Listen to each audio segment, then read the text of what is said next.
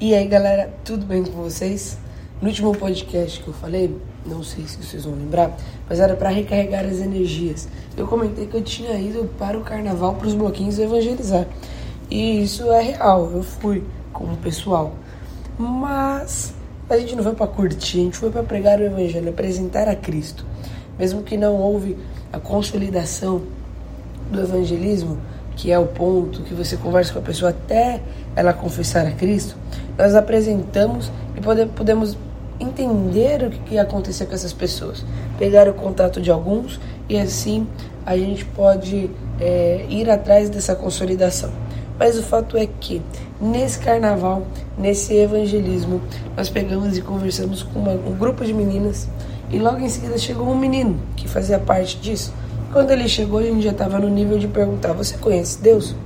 Você já ouviu falar sobre Deus?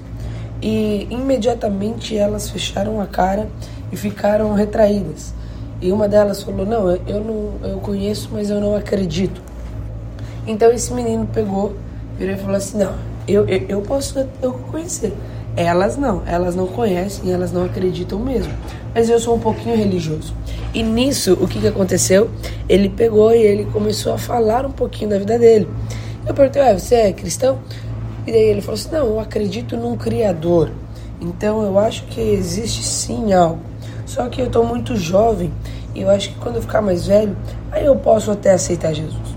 Mas o que eu fico pensando é nas pessoas que muito rezam e pouco fazem. Isso me pegou de jeito.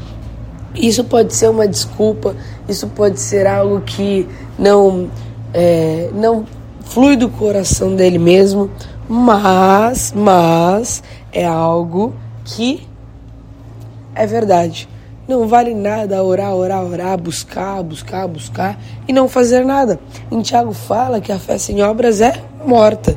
Ou seja, Quantas vezes nós buscamos, lemos a Bíblia, passamos horas e horas na igreja, horas e horas em louvorzão, em momentos de oração, em reuniões de oração, de oração.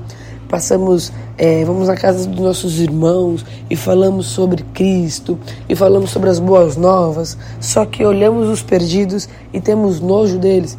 Olhamos para os perdidos e falando, falamos, nossa, essa pessoa nunca irá encontrar a Cristo sendo que nós mesmos não, não vamos atrás dos perdidos, sendo que nós mesmos recebemos tanto, buscando, buscamos tanto, mas nós não colocamos em prática aquilo que buscamos.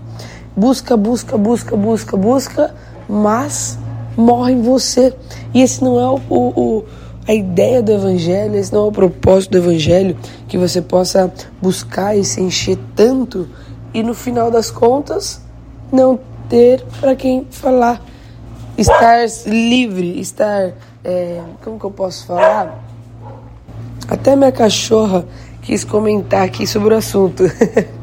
Mas não adianta nada. Um exemplo prático, para encerrar aqui já, é que quando nós pegamos e nós estamos no momento de educar filhos, nós vamos pegar os filhos e vamos aprender antes de nascer.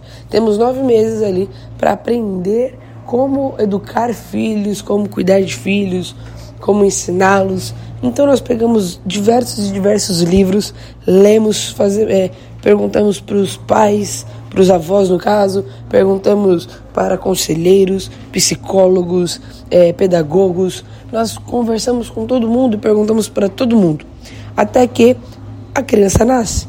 E quando ela nasce, você olha para a criança e você não faz absolutamente nada daquilo que você aprendeu nos livros, ou nas conversas, nos vídeos, ou nos cursos. O que, que isso vai adiantar? Nada. Absolutamente nada. E assim é com o Evangelho. Então, se você lê, se você estuda, se você é, busca e está sempre buscando, e você pede para enche-me de ti, enche-me por mais, enche-me, enche-me, enche-me. Se você pede por isso, se você pede por isso, então saiba que você também precisa dar para as pessoas. Você também precisa pregar para as pessoas. Você precisa também colocar a sua fé em prática. Então, coloque sua fé em prática. É o desafio da semana. Você pode falar assim, mas coloque a sua fé em prática, porque é isso que vale. No final das contas, isso que vai trazer transformação ao mundo, isso que vai trazer também transformação para a sua vida. Não é só o receber, mas é também o dar. Que Deus abençoe vocês.